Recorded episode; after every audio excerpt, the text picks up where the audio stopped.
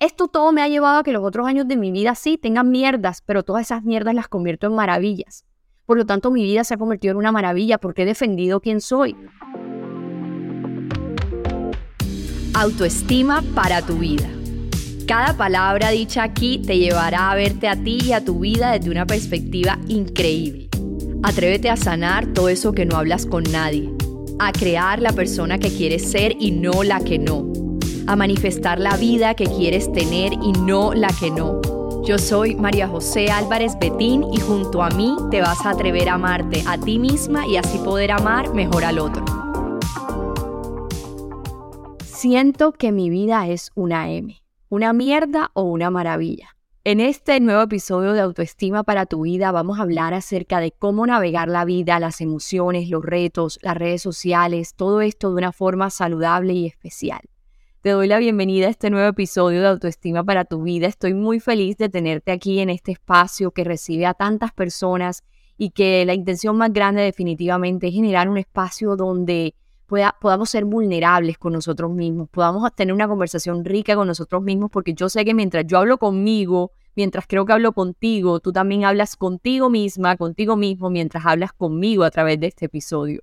Es como una llamada que hacemos en la que, en la que sí, soy yo la que más hablo, la que hablo, pero que mientras yo voy diciendo ciertas palabras, tú vas elaborando una conversación súper bonita contigo, que es la que hace que al finalizar este episodio tú quedes elevada y te quedes sintiendo perfecta y no perfecta en cuanto a lo que nuestra mente cree que es perfecta, sino que sientas que la persona que estás siendo en este momento es la persona que tienes que ser y que lo que está pasando ahora mismo en tu vida tiene que pasar porque así es para llegar a donde quieres llegar. Entonces, eso es lo que vas a sentir, créeme, si eres nueva, nuevo aquí, te doy la bienvenida, voy a hablar como si fuera para mujeres exclusivamente, pero si eres hombre, siéntete incluido.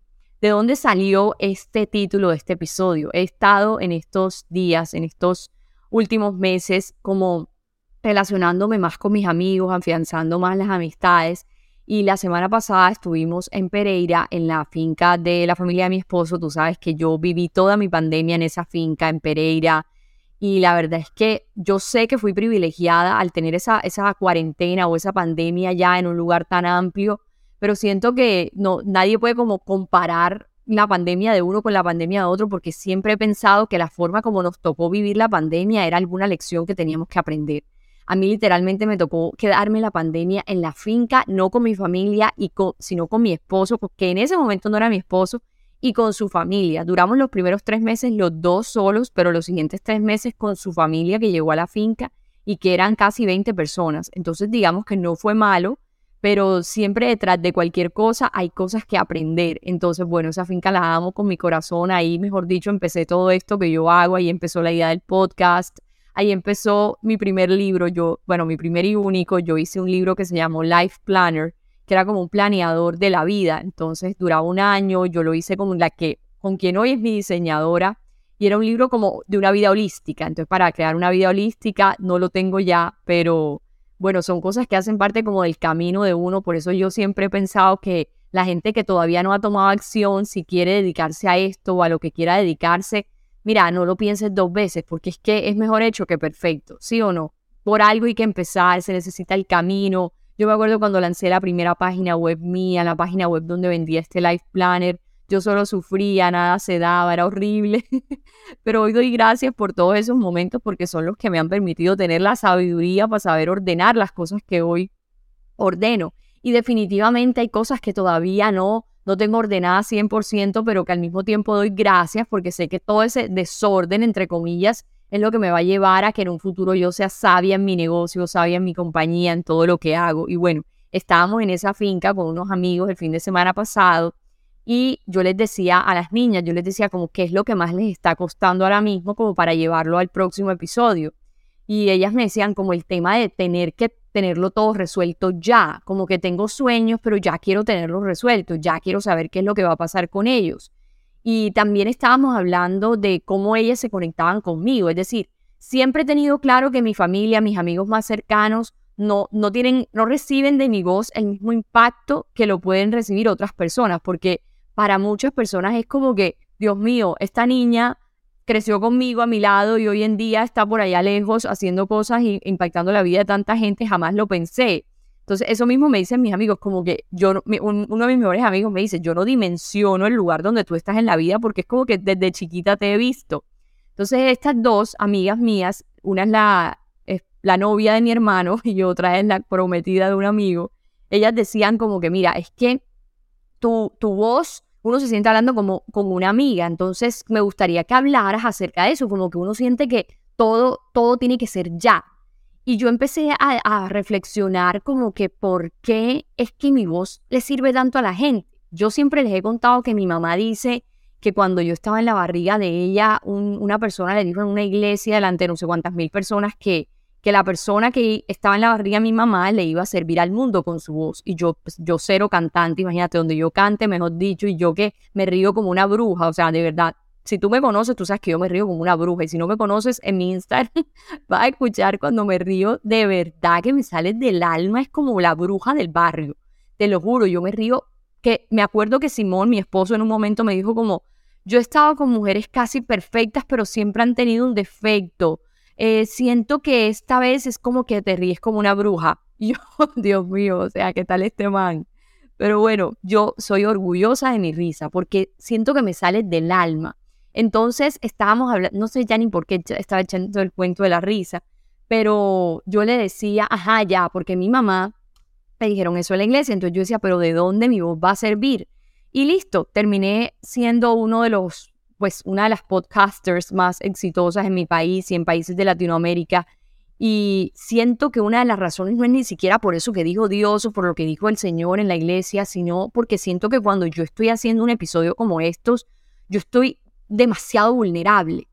Yo no tengo espacio, este, este digamos, este episodio, esto no tiene edición, esto va de corrido todo, entonces yo no tengo tiempo para pensar en lo que voy a decir. Yo tengo una lista de las cosas que voy a decir tengo como una, orden, una estructura, que es la misma estructura que muchas veces le envío a Spotify de lo que vamos a hacer en tal episodio. Y, y sí, existe esa estructura, pero no hay una edición. Entonces hay veces que hay cosas que de pronto yo digo y después dije, ¿para qué las dije? Pero las digo. Entonces es una conversación tan vulnerable que no tengo normalmente con una amiga, ni con mi mamá, ni con mi esposo, y que siento que puedo ser tan yo que creo que eso es lo que finalmente le llega a otra persona.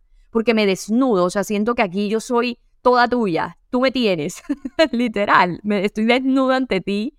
Y, sí, a mí me encanta desnudarme físicamente y saben que duermo sin ropa, sí, duermo sin ropa, me encanta. Dicen que la temperatura del cuerpo se nivela, dicen que eso tiene las mejores bondades del mundo, pero también me encanta ser yo. Yo en mi grupo de amigos, me acuerdo cuando yo empecé como a tener amigos, a hablar, yo me acuerdo que yo hablaba mucho de sexo y la gente me daba como por bandida porque yo hablaba mucho de sexo pero es que a mí me encanta hablar de sexo. Entonces, hoy en día que ya me he adueñado de quien yo soy, yo muchas veces estoy en, como en vida social y yo hablo de hacer el amor, hablo de sexo, hablo de pipí, de cosita, de lo que sea, y yo, yo aclaro, yo digo, a mí me gusta hablar de sexo y no me da pena. Entonces me toca aclararlo porque la gente siempre tiene como esa tendencia a pensar que si tú hablas de sexo tú eres una bandida, si tú no sé qué eres, eres esto, lo otro. Entonces yo al principio sí me sentí como en realidad ser una bandida porque me gusta hablar de sexo. Es más, en los momentos sociales con mis amigas, cuando salíamos, que ninguna tenía novio ni nada, o teníamos las salidas de ese momento, yo me acuerdo que yo, yo, yo ni hablaba porque yo solo quería hablar de sexo. Pero digamos, no de sexo de, mira, y te chupé así, te hice esto y te metí así, no, sino como, como de, de cosas en el sexo, como, oye, ¿cuál es la mejor forma de entablar una relación sexual? En el sexo es válido esto, en el sexo es válido lo otro, y si tú estás haciendo el amor, qué bonito esto, no sé como, como un tema más romántico, un tema más de filosofar alrededor de un área de la vida, por decir así. Entonces yo me privaba de hablar porque yo decía, ¿qué van a pensar de mí? Y claro, así somos muchos. Pero entonces todos estos, todo este tiempo que he estado grabando episodios, que he estado enfocada en mi trabajo, también he estado viviendo y quiero, y ahí es donde yo hablo de la importancia de ver que la vida de las personas en las redes sociales es solo la punta del iceberg de verdad que cada vez yo más me convenzo a mí misma de que nosotros en las redes sociales mostramos una ínfima parte de lo que es nuestra realidad. Y, creo que como yo lo vivo conmigo, yo trato de ser lo más real posible, la verdad, pero al mismo tiempo veo oh, la vida de otras personas y entro en comparación y entro en sí, porque yo no tengo ya las cosas si estas personas en las redes ya tienen todo. Es más, Tú puedes estar viviendo la mejor vida que alguien pueda vivir, pero tú, entras a las redes sociales y para ti todo el mundo tiene mejor vida que tú. Eso es algo que en lo que he estado como recalcándole a mis alumnos de mis programas últimamente. Y es que si estás teniendo como esa ansiedad de que todo pase ya, de que todo tiene que ser ya, es el momento para que tú digas, bueno, ¿de dónde vienen esas ganas? ¿De dónde viene la necesidad de la instantaneidad? Siento que así se dice instantaneidad, ¿cierto? Porque nos entra el acelere, el acelere, el acelere, pero el acelere de qué? ¿De qué? Es donde yo me cuestiono a mí misma cuando me entra el mismo acelere que nos entran a todos. Entonces, digamos que he estado en unas semanas en las que he tratado de vivir, de estar presente, consciente, de aceptar. En un episodio que hice hace como un mes, conté que duré 24 horas escribiendo 20 páginas de cómo me sentía y que ese día tomé la decisión de aceptar muchas cosas, porque creo que la base de todo es aceptarme, aceptarme a mí como soy, aceptar la vida que tengo, aceptar a mi familia, porque uno en las redes sociales se le ha metido en la cabeza que todo el mundo tiene todo mejor que uno que por más de que uno disfrute acá, uno entra allá y es peor todo, todo lo que tienes acá, ¿cierto? Entonces, digamos que, que en esa aceptación que he tenido en estos tiempos, me ha llevado como a, a tener como un, no sé, como un proceso conmigo de transformación positiva en la que he tratado de ponerle a mi vida los lentes con los que miro Instagram. Yo siento que todos los seres humanos miramos Instagram con los lentes de la insuficiencia hacia nosotros y la suficiencia hacia los demás. Entonces, nos creemos las protagonistas del mundo y creemos que todos los que están allá nos deben algo, pero que todos los que están allá están pasando mejor que nosotros y que nosotros somos una mierda más o menos, ¿cierto? Entonces, tenemos esos lentes en, en, en Instagram, en las redes sociales, en TikTok, en lo que sea, en Pinterest, y ya miramos nuestra realidad al revés, ¿cierto? Entonces, qué bonito es hoy en este episodio hablar de este título de Siento que mi vida es una M en, relación a que es, importante ver de qué manera nos ponemos los lentes con los que miramos las redes sociales a nuestra propia realidad. Porque creo que sí es posible. Yo últimamente me di cuenta que yo cuando hago videos para Instagram, yo trato de que sean bonitos. Me gusta la estética, a mí me gusta la belleza. Yo soy muy auténtica, yo soy muy yo. Y yo no puedo decir, a mí no me puedes decir, Majo, es que tienes que poner videos feos porque eso es ser auténtica. No, yo soy una persona muy ordenada, yo soy una persona muy muy la belleza, todo lindo, todo bonito. Entonces yo no tengo por qué ponerte el video acabado de, o sea, cualquier video, porque es que esa no soy yo, esa no sería mi autenticidad. Mi autenticidad es ponerte el video de la forma que para mí puede ser más bonita. Entonces te cuento esto porque yo estoy en las redes sociales, estoy en video, grabando algo que quiero poner en Instagram y, hago el video muy bonito y hago un zoom súper chévere y luego le bajo el contraste y le bajo el exposure y no sé qué. Entonces eso me permite a mí que yo aplique como esa, esa Zoom, esa cámara con la que pongo mis videos en Instagram, la estoy aplicando ni siquiera sin cámara. En una ocasión en estos días dije, ok, voy a dejar el celular y cada vez que me den ganas de tomar una foto con mi celular para Instagram, voy a hacerlo con mis ojos. Y voy a hacer como si mis ojos capturaran ese preciso momento y disfrutaran de eso que yo espero que mis seguidores vean. Entonces definitivamente hice eso, cogí, vi la imagen grande, luego le hice zoom, detallé los edificios, detallé cómo se veía el mar y dije, wow, qué bonito, le puse esta música en mi mente. Entonces siento que el episodio de hoy se va a llevar mucho de, de, la mano con entender que eso de que queremos que nuestra vida todo sea ya, de que todo pase ya, de que queremos tener la vida perfecta en este instante, relacionarlo con el tema del uso que le estamos dando a, nuestro, a nuestros activos digitales y ver cómo ese uso que le damos a nuestros activos digitales no tiene que llevarse a me voy a salir de las redes, las redes son lo peor, no, sino a coger esos ojos con los que miras tus redes, a mirar así tu realidad, a ver que tu realidad, listo. Me acuerdo que estuve en TikTok un día, yo trato de no, no consumir mucho, pero porque no tengo tiempo, o sí tengo, pero no quiero dedicarlo a ver las redes porque tengo mucha cosa que hacer en mi trabajo, en mi compañía. Entonces, pero entré en un momento y sí, veo siempre los tres primeros videos porque la verdad es que es súper adictivo. Y vi una persona que decía como que, oye, mira, mi casa no es aesthetic, mi casa no es lo que todo el mundo está poniendo que tiene mármol y que tiene no sé qué, esta es mi casa. Y aún así quiero hacer este video y quiero mostrarles cómo es un día en mi vida. Entonces me pareció muy particular porque sí, esa es tu casa. Hoy en día tú, tú dices, no, para yo ser Instagramer o ser influencer o lo que sea, yo necesito tener todo perfecto y eso es mentira. Tú necesitas simplemente ser un humano y aceptar y, entender que como primer paso para tener alta autoestima, tienes que aceptar que eres un ser imperfecto y que por lo tanto tienes una vida imperfecta y relaciones imperfectas y cosas imperfectas. Esa aceptación de la imperfección te lleva a reconocer la grandeza que puede haber en tu autoestima, en lo que piensas de ti, en cómo te sientes contigo.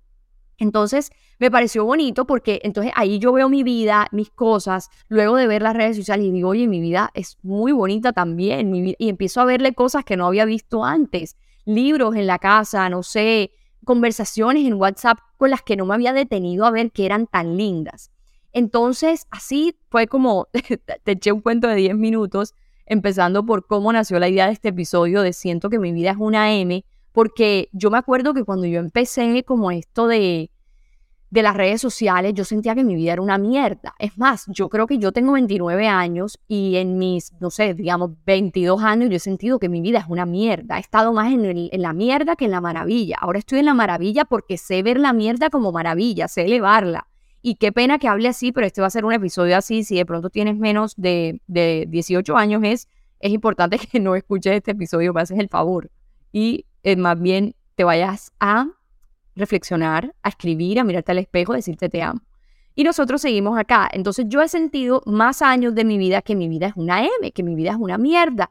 ¿Y qué es que mi vida es una mierda? Que nunca he aceptado como soy, que siempre sentía que yo era lo peor, que bueno, hace poquito escuché un episodio de una persona que se llama Dani Schultz. Dani es alguien que habla de estrategia digital en las redes sociales y con Dani eh, imagínate que yo, les, yo voy a hacer como una sorpresa a todos mis seguidores, a mis, mis oyentes de este podcast, sobre este podcast. Tengo una sorpresa para ustedes en abril y una de las personas con las que iba a hacer esta sorpresa es Dani. Dani, hablé con Dani y bueno, la sorpresa va a ser más adelante con Dani, pero yo escucho sus episodios, he estado en un, uno de sus programas o en dos, me encanta cómo habla, me encanta su autenticidad, como su vulnerabilidad. Y ella habló de algo hace poquito en, en su podcast acerca de las etiquetas. Y ella decía, es que desde chiquita he estado en las etiquetas de si alguien es zorra o alguien es santa.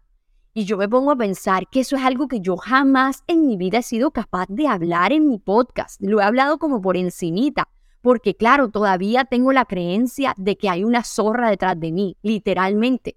Y yo le digo a Dani, cuando Dani hace este episodio, yo pues yo acá le digo como, Dios mío, gracias por por mostrar la, lo que, que hablar las cosas las normaliza. Entonces ahí hay un primer punto, aquí vamos a hablar de varios puntos alrededor de todo lo que voy a hablar para navegar las crisis en todo. Entonces creo que uno de los puntos para navegar las crisis y el sentir que la vida es una M y que somos una M es normalizar. Entonces, ¿qué hizo Daniela? Daniela tenía esa misma concepción mía de, de que hay zorras, hay santas, hay niñas bien, niñas mal, con, con unas creencias con las que yo crecí y que ella habló del tema y qué pasó que yo lo vi normal y dije, wow, ella, gracias a que normalizó algo, me abrió la puerta mía que yo normalizara y que al mismo tiempo yo pudiera hablar al respecto y sanar un pedacito en mi vida. Entonces, mira lo bonito que es aquí ver que la historia de unos alimenta la normalización de otros y por lo tanto sus ganas de estar bien en la vida.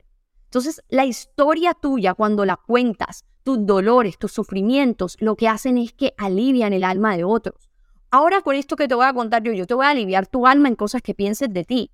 Yo me acuerdo que yo, yo esto lo he contado, sí, pero nunca me he detenido a contarlo específicamente.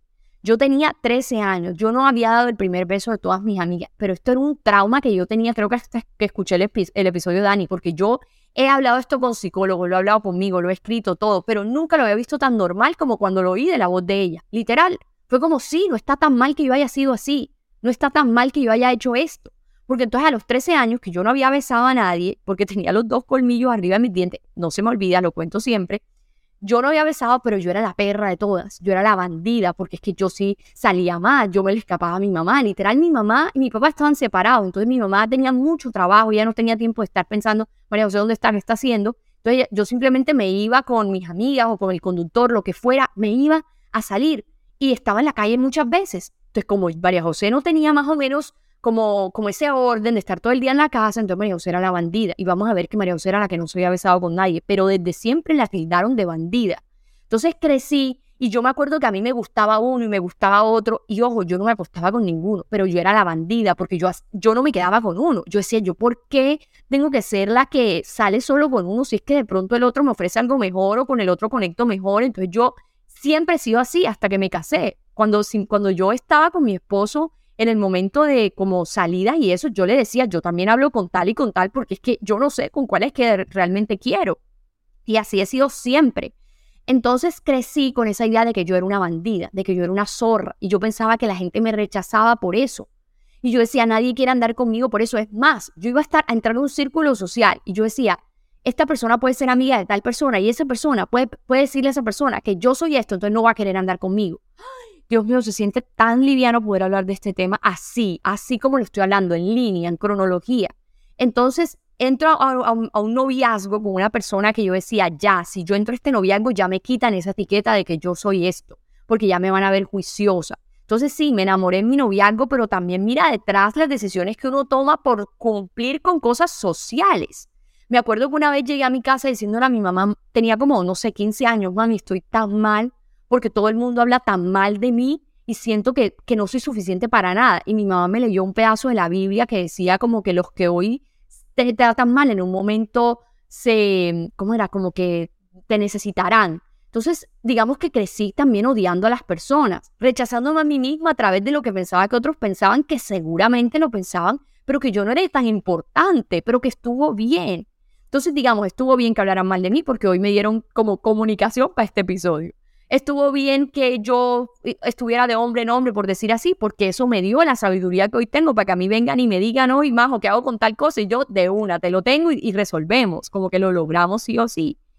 Pero ¿qué pasa? ¿A dónde voy? Aquí estoy con mi esposo y con mi esposo pasan cosas al principio cuando, cuando empezamos, como que yo decía, él no me va a coger en serio porque él va a escuchar que le van a hablar mal de mí. Entonces yo me metí en la cabeza la idea de una sociedad de que si tú no eres una persona que solo tienes un novio o que no tienes novio, tú eres una bandida. Entonces vamos a ver que hoy yo escucho besos de tres, hoy se dan besos de tres, hoy se dan besos de diez, hoy la gente hace de todo, hace tríos y, hoy no pasa nada. Y hoy no pasa nada. Y, y mis amigas, las que mejor dicho jamás hicieron nada, son las que, las que hoy están como como con problemas en sus relaciones, por decir así, porque entonces, fue madre, no viví las cosas, no sabía cómo era. Entonces, todo está bien, tanto lo de ellas como lo mío, como lo que decían, todo está bien, nada voy a decir que está mal. Pero qué rico es poder entender que tú no eres lo que la sociedad dice de ti o lo que la sociedad espera de ti. Entonces no fue sino hasta que yo reconocí que los demás me van a ver como yo me veo, que yo me quité a mí misma esa etiqueta. Yo dije, ¿por qué carajos yo tengo que decirme a mí misma que soy una zorra o soy una bandida? Porque eso es lo que me han dicho si eso no es lo que yo soy?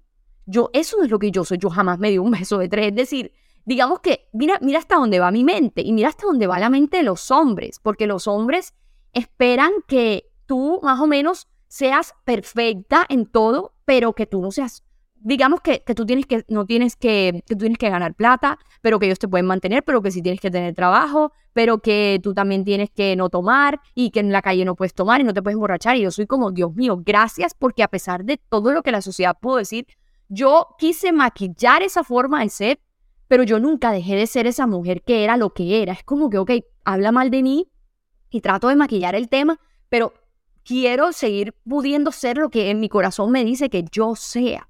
Entonces, todas esas cosas me han llevado a que me sienta tan segura de defender mi historia, de defender mis heridas, de hablarlas, que hoy por hoy yo estoy con mi esposo y yo hablo de sexo delante de él y él no le importa. Él al contrario habla conmigo.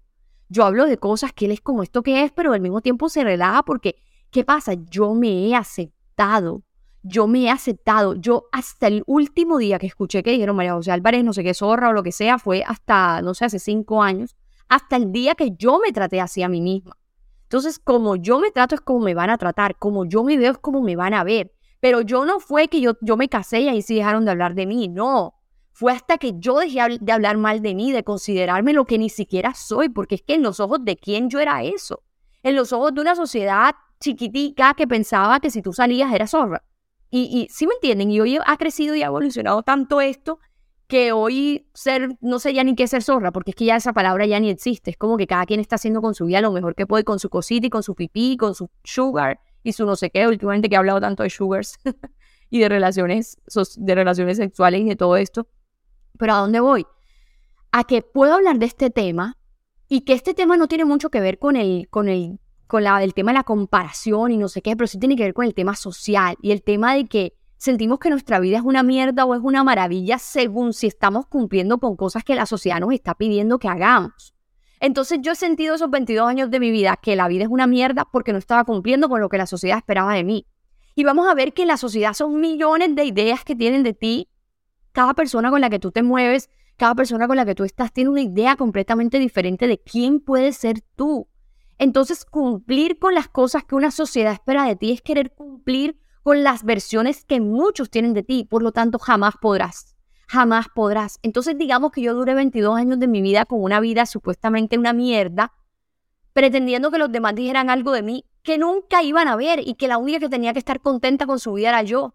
Entonces los demás años de mi vida que han sido una maravilla han sido porque yo he decidido pensar, sentir y actuar según los valores míos y no según los valores de, que la sociedad ha creído que deben ser los correctos para llevar a cabo una vida. Entonces yo, desde que estoy en este camino de transformación personal, desde que estoy estudiando todo el tiempo, para mí prioridad son mis cursos online, mis libros, mi vida, mi yo es lo más importante. Y muchos dirán egoísta, otros dirán gracias, porque cuanto más te priorizas, mejor nos sirves a nosotros, ¿cierto?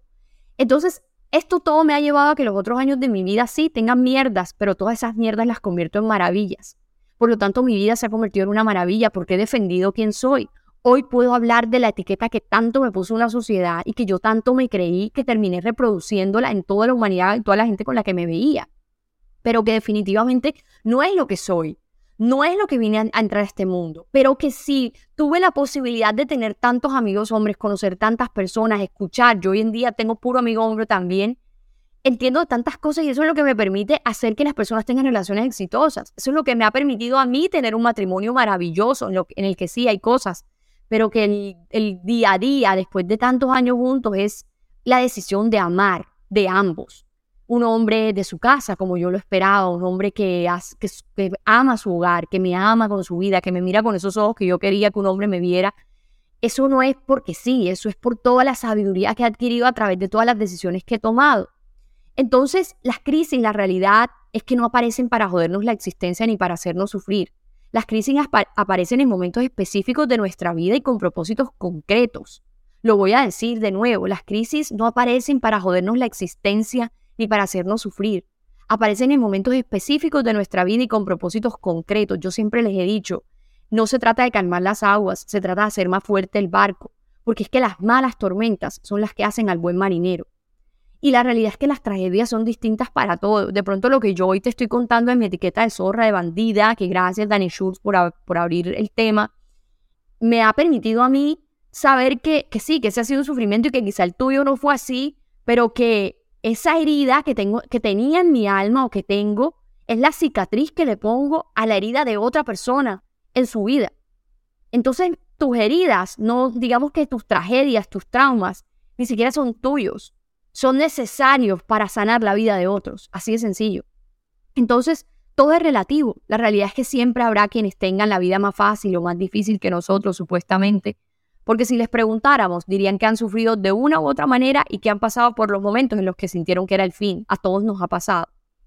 Pero ¿qué es lo que tampoco nos han enseñado de las crisis? Es que las crisis y lo inesperado no son necesariamente problemas. Creer que son problemas en lugar de oportunidades es lo que las, lo hace crisis. Digamos que hace poquito estaba viendo un documental en Apple TV de, un señor que escribió un libro que se llama como El arte de que te importa una mierda. Y él decía, es que la gente está viviendo tratando de evitar problemas, pero vamos a ver que la solución a los problemas es lo que da la felicidad. Ya yo te he hablado en este podcast de que la felicidad no está en las cosas externas, lo tienes claro, eso da placer y que el placer es es, digamos, una droga que cada vez vas a necesitar más. Entonces, yo, a mí eso para qué me sirve? Para saber que si todavía no tengo las cosas externas que espero, no es que esté infeliz, es que me estoy quitando cierta dosis de placer, pero que ya va a llegar, ¿cierto? Entonces, este hombre dice que la felicidad está en solucionar los problemas. Entonces, ¿qué sería de la humanidad sin los problemas? Lo importante es no ver el tema como un problema, no ver el problema como un problema, no ver el reto como un problema, sino saber que esto es una oportunidad. En mis programas, cuando entran las personas, a mí me dicen, Majo, ¿cómo hago con esta cosa que es lo que me cuesta? Todo en mi vida está bien, excepto esto. Y yo le digo, excepto estas áreas. Y yo soy como que, qué felicidad que tengamos esas áreas que para ti son tus áreas problema, pero que para mí representan tus áreas de oportunidad. Porque son en esas áreas de donde nos basamos para elevar tu realidad. si ya todo estuviera dado, si ya tus áreas todas estuvieran crecidas, por decir así, ya no tú no tendrías de dónde agarrarte para servir la vida de otros. Entonces, la realidad es que esos supuestos problemas llegan cuando una persona está demasiado cómoda y, y demasiado cómoda es que no estás creciendo. Las crisis, esto de sentir que nuestra vida es una mierda, se nos presentan para obligarnos a cambiar cuando no hemos querido hacerlo. Porque es que siempre el universo, nuestro ser superior, nos está quitando todo aquello que creemos que necesitamos para ser feliz. Y nos lo está devolviendo en el momento que entendemos que nuestra felicidad no depende de ello.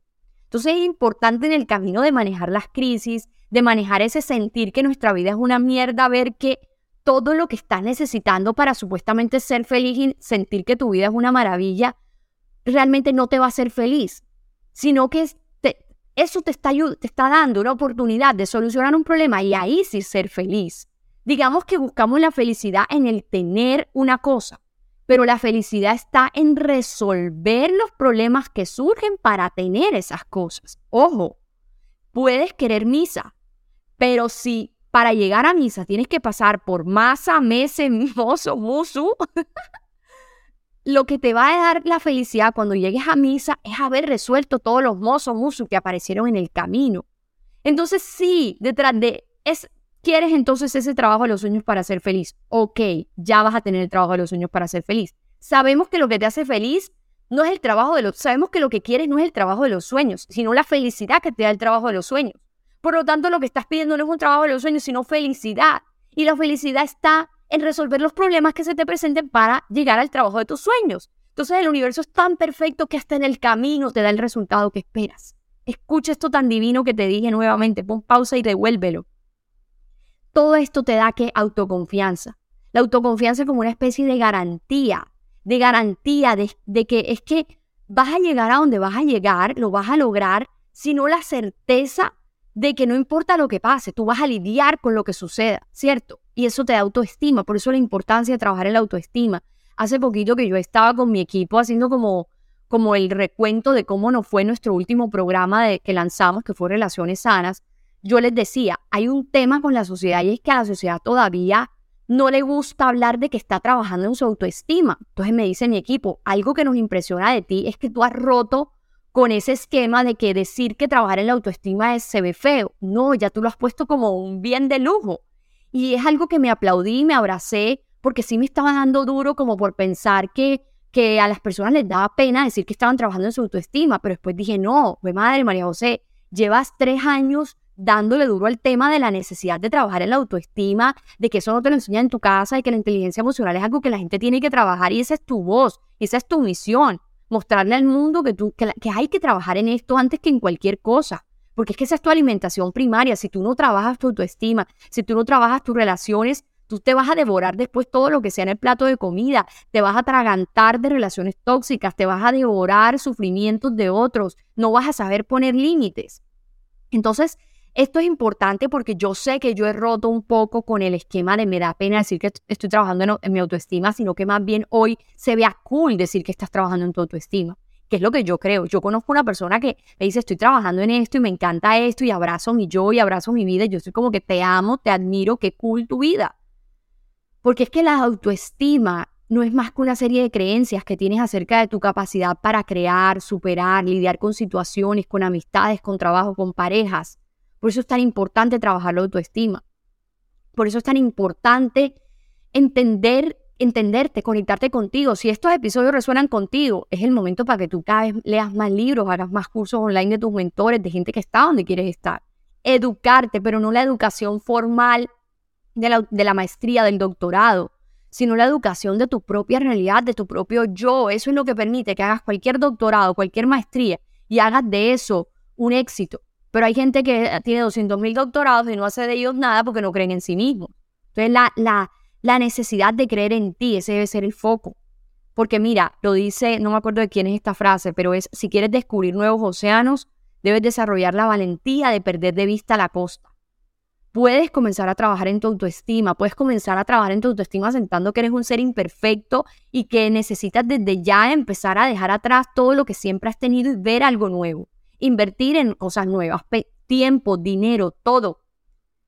de lo que te he dicho, tú sabes que el ser humano es más feliz cuando se estira para alcanzar algo que desea y crece en consecuencia de las experiencias que tiene a lo largo de ese camino. Qué emociones ir hacia tierras nuevas, qué ilusiones descubrir nuevos horizontes. Todo esto nos lleva a la mentalidad de abundancia, de saber que un problema es la mejor oportunidad para descubrir nuestro potencial y volvernos más poderosos. Todo esto nos lleva a sentir que nuestra vida es una maravilla, porque cuando llega la mierda, es cuando, la, cuando nos llega la oportunidad de convertirla en una maravilla. Y lo que hace a la vida maravilla es esa palabra de la mitad, conversión. Si no hay algo para convertir, no hay maravilla, porque todo estaría dado. Entonces queremos cosas y a veces no llegan porque no llegan de la forma como nuestras propias expectativas lo esperan. Y eso es como si le dijéramos al universo de qué forma hacer su trabajo cuando Él sabe mejor de mentalidad de abundancia, de lo que tu mente sabe. Él es el que sabe que es abundancia. Si tú te das cuenta por qué hay personas que se sienten una mierda y otras una maravilla, esa diferencia entre estados emocionales tiene que ver no con su realidad en sí, sino con la interpretación que cada uno le da. Entonces, digamos que yo hoy me meto en tu cuerpo, ok, tú estás viviendo ciertas cosas, yo a eso le doy una interpretación basada en lo como yo interpreto las realidades. Entonces, yo quizás soy más feliz que tú, porque yo interpreto de otra manera. Entonces, lo importante de ver en este momento es que, ok, tienes esta vida, tienes estas cosas por las que estás pasando, tienes emociones, tienes retos, tienes unas redes sociales, pero hay una forma saludable y especial para transitar todas estas cosas. Ojo, entendiendo que hay que transitarlas. Que para que la vida se sienta como maravilla es necesario que se sienta como mierda, porque para estar en la claridad había que haber estado en la oscuridad. Entonces, si tú reconoces esto, tú vas a saber que no te vas a resistir más a que tu vida se sienta como una mierda, sino que vas a abrazar esa mierda que es en muchos momentos. Porque toda esa mierda que puede ser es lo que te hace estirarte y ese estiramiento es lo que hace feliz al ser humano. Entonces, me he permitido hablar de que he sentido mi vida como una mierda durante 22 años porque creía que tenía que ser algo que la sociedad decía de mí, tenía que estar todo el tiempo alimentando lo que la gente decía. Tan, tan importante eso era para mí que yo cuando yo lancé mi primer mi canal en YouTube, yo decía, no se puede llamar como me llamo yo porque van a hablar mal de mí. Entonces, qué lindo es poder reconocer que tenía una etiqueta con la que hoy digo, madre, no era ninguna pizca de zorra y me sentía zorra porque la gente decía unas cosas de mí y me dañé 22 años de vida, pero para hoy arreglar la vida de otro. Gracias, qué afortunada soy. Entonces, tú puedes hoy estar en mi lugar sintiéndote otras cosas que la gente ha dicho de ti, sintiéndote mal por cosas que supuestamente no has logrado, que has sido. Pero también hoy tienes la posibilidad de ver que todas esas heridas son los sanadores del alma de otros, que tu historia es tu poder, que tu momento para cambiar, para amar, para crecer es ahora, con lo que eres, con lo que tienes, no necesitas esperar más nada. Entonces, Sentí todos esos años esas cosas para hoy saber elevarlas, para que hoy también me lleguen, sí, porque la grabación existe, la mente es tu grabadora y hay una grabación. Y la mente con su memoria te trae cosas del pasado, pero tu mente es tu socio, tu aliada, tú le dices, ok, vamos para adelante con esto. Entonces, te he dicho cómo transitar todas estas cosas de una forma saludable y especial, hablándote de, de, de varios pasos para navegar las crisis en todo. Entendiendo que que es importante ponerle a tu vida los lentes con los que miras esas redes sociales. Entonces no se trata ahora de si o las redes sociales son las que me están alimentando la ansiedad de tener todo ya, me ver de las redes. No. Se trata de ser tan consciente de los ojos con los que miras las redes que lleves esos ojos a tu propia realidad y veas tu vida con ese zoom, con esos colores, con esa banda sonora, con esos amigos, con todo eso que esperas y abrazar tu propia forma de vida y sentir que tu vida es una maravilla. Pero tu vida no va a ser una maravilla porque no haya mierda, tu vida va a ser una maravilla porque sabes convertir la mierda en maravilla. Y sí, han sido malas palabras, pero sé que te van a servir y sé que te van a quedar en lo más profundo de tu corazón. Entonces, navegar la crisis, navegar los momentos difíciles, navegar la mierda, es lo que hace feliz al ser humano. Entonces, ¿para qué quieres evitarlo? Tu autoestima, que tu autoconfianza sea la garantía de que no es que vas a llegar, sino que vas a tener la certeza de que no importa lo que pase, tú lidias con lo que tengas ahora mismo.